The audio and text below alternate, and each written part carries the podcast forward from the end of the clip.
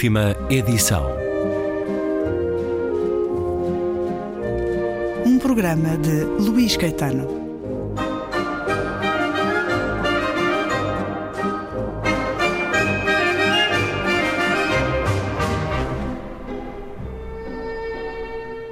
Os meus próprios amigos reparam no caráter fragmentário dos meus escritos. E os mais ferozes me acusam de intrometer fezes humanas nas tintas de uma paleta onde só deveriam esmair suavemente as cores do espectro. O primeiro ponto é bem notado, e eu mesmo me entristeço de até à hora presente não ter senão uma efêmera bagagem de historietas de espuma e artigos mais ou menos verrineiros.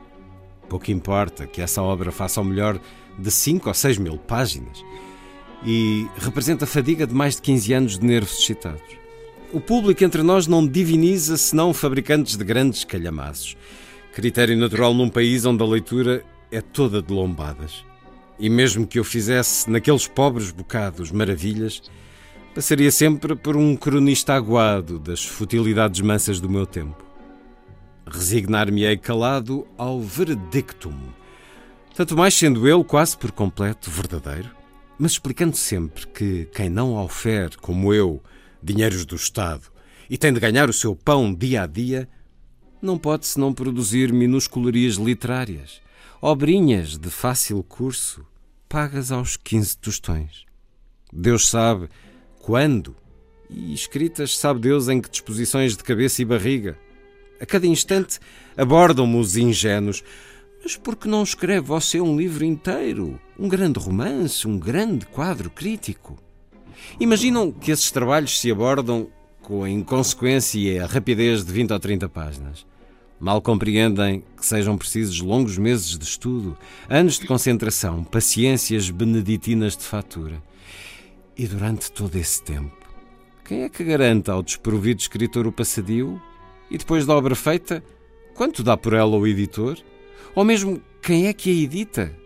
Não havendo em Portugal senão 300 pessoas capazes de pagar até 6 tostões por exemplar. A linguagem plebeia agora e os termos sujos.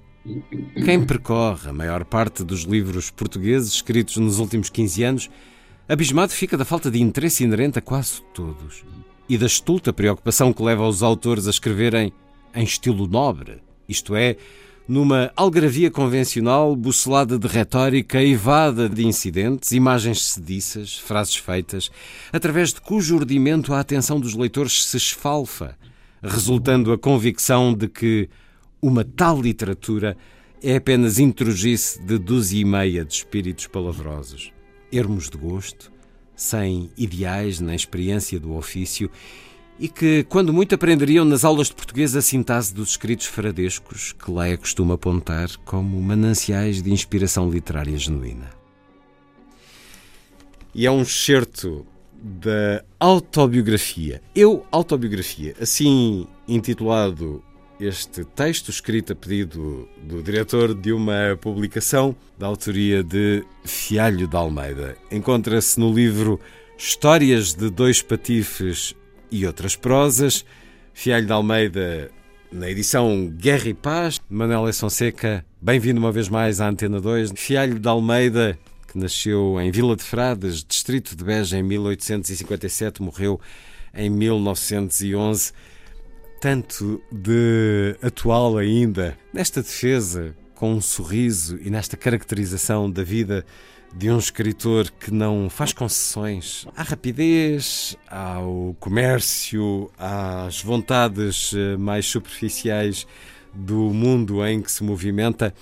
Fialho de Almeida, que era um dos autores portugueses que melhor sabia dar um sorriso às palavras, mas que nestes contos aqui reunidos eh, tantas vezes nos deixa de nó na garganta. Por aquilo que nos relata, ele foi de facto mestre na narrativa curta e seguiu por ela, nunca escrevendo tal romance que ele aqui refere que tantas vezes aqueles que o rodeavam lhe pediam ou lhe sugeriam Porque é que Fialho de Almeida não deve ser esquecido, Manuel S. Fonseca? Em primeiro lugar, eu acho que a uh, surpresa deste, desta antologia que uh, na Guerra e Paz se reuniu é da impressão de atualidade. Nós vemos neste vemos neste, neste livro, em vários dos contos.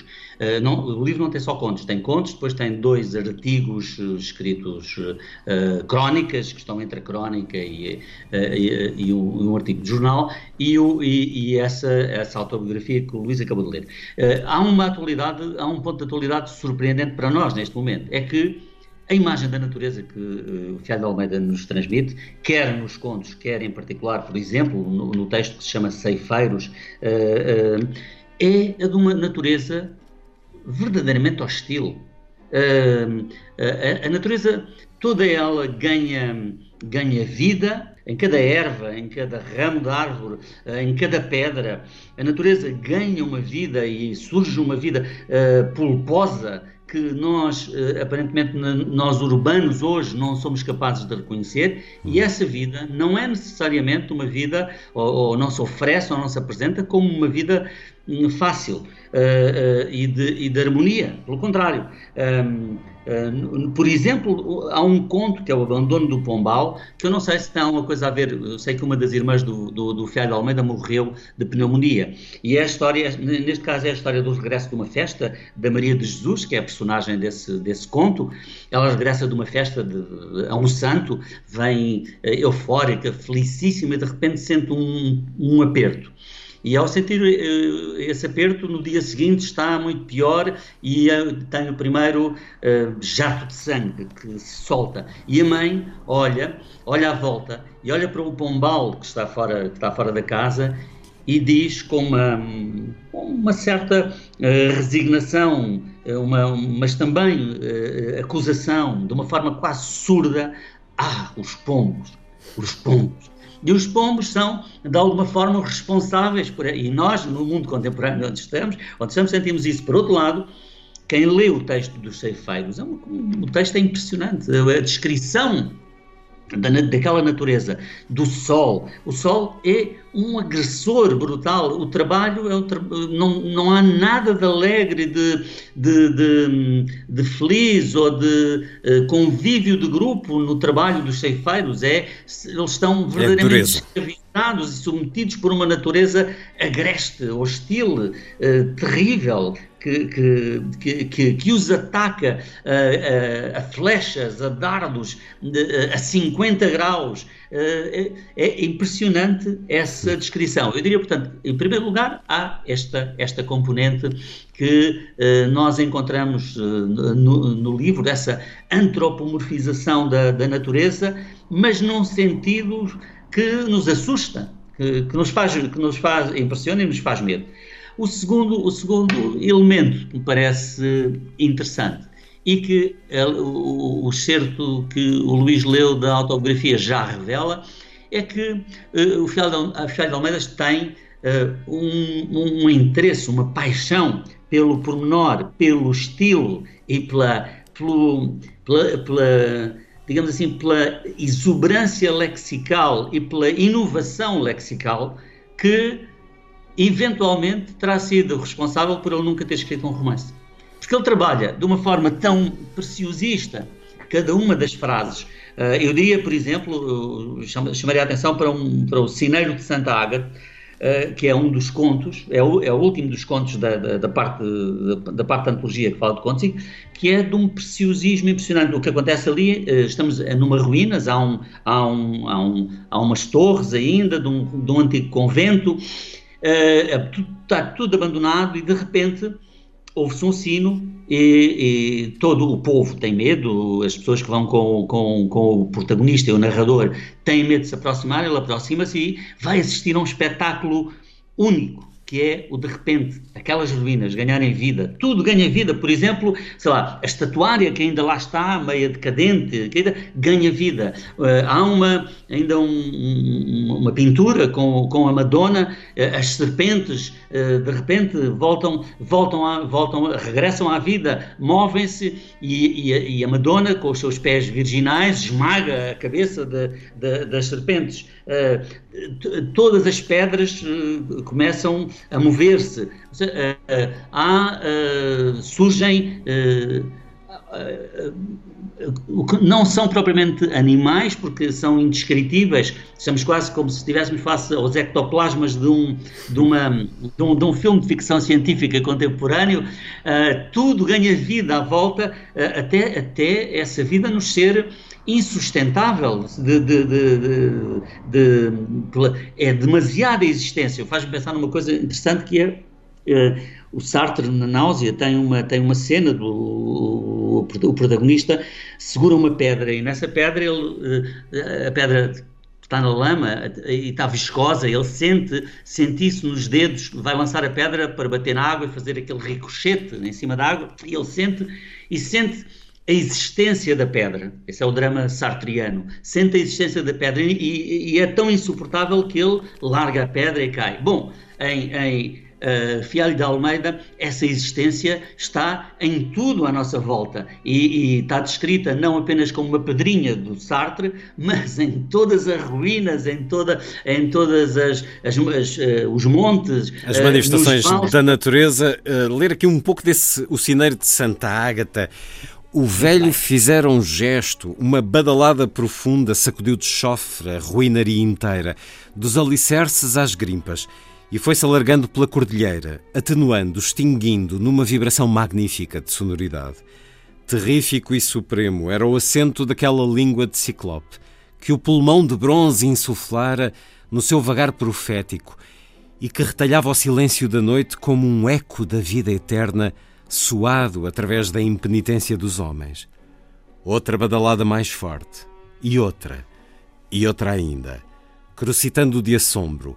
Os bandos de corvos fugiam por todos os lados, e as massas de sonoridade precipitavam-se nos ares, desgrenhando uma procela de bramidos, e como um apocalipse pregado ao universo estarrecido a nossos pés. Para fazer dobrar alguns daqueles grandes sinos, o velho trepava aos varandins e suportes desdenhando as vertigens da altura. E eu via-o marinhar então pelas cordagens, correr como um gato ao longo dos cabrestantes, suspender-se, desaparecer, cabriolar, sufocado e insistindo e voltando num jogo macabro de esforços que ainda mais lhe acentuava a contornadura demoníaca que ele tinha.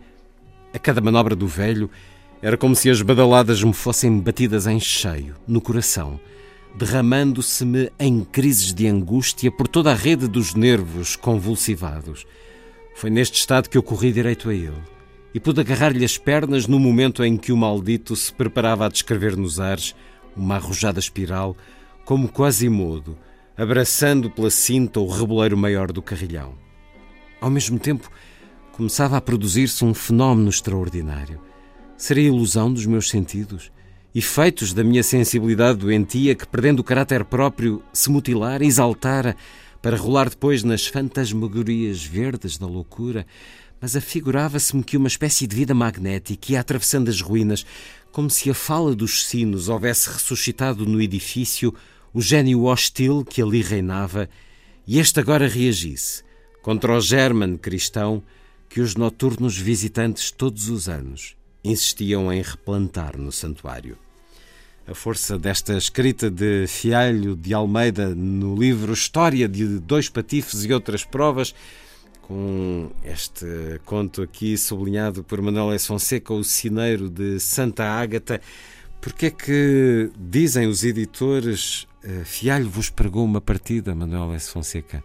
O facto de, de se auto, autocontentar com o seu próprio estilo. O Jorge Sena tem uma frase sobre ele terrível. Uh, uh, diz que o pior defeito de, de Fialho é, de facto, o seu imenso talento.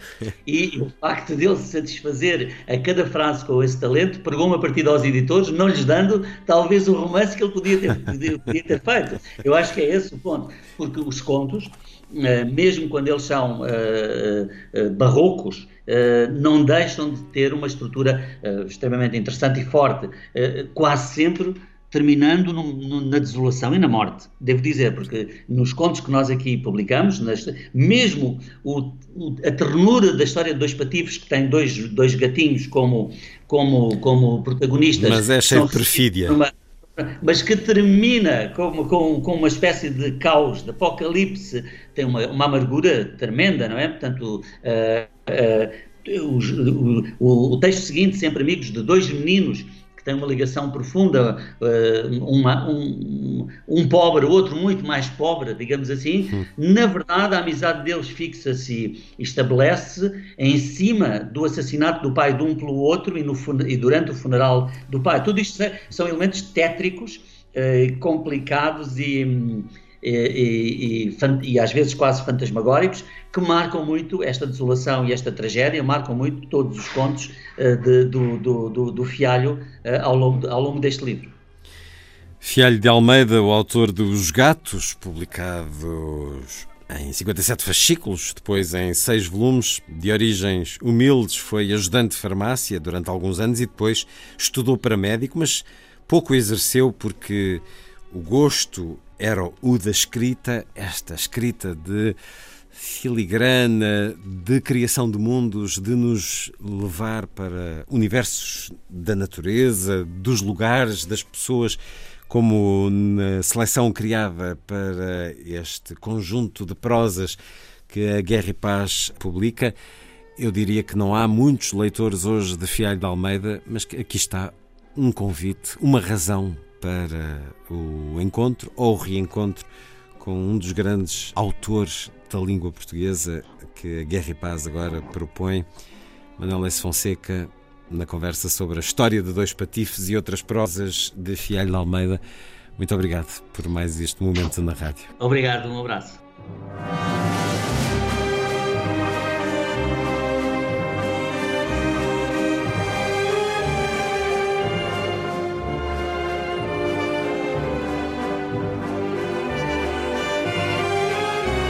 Última edição.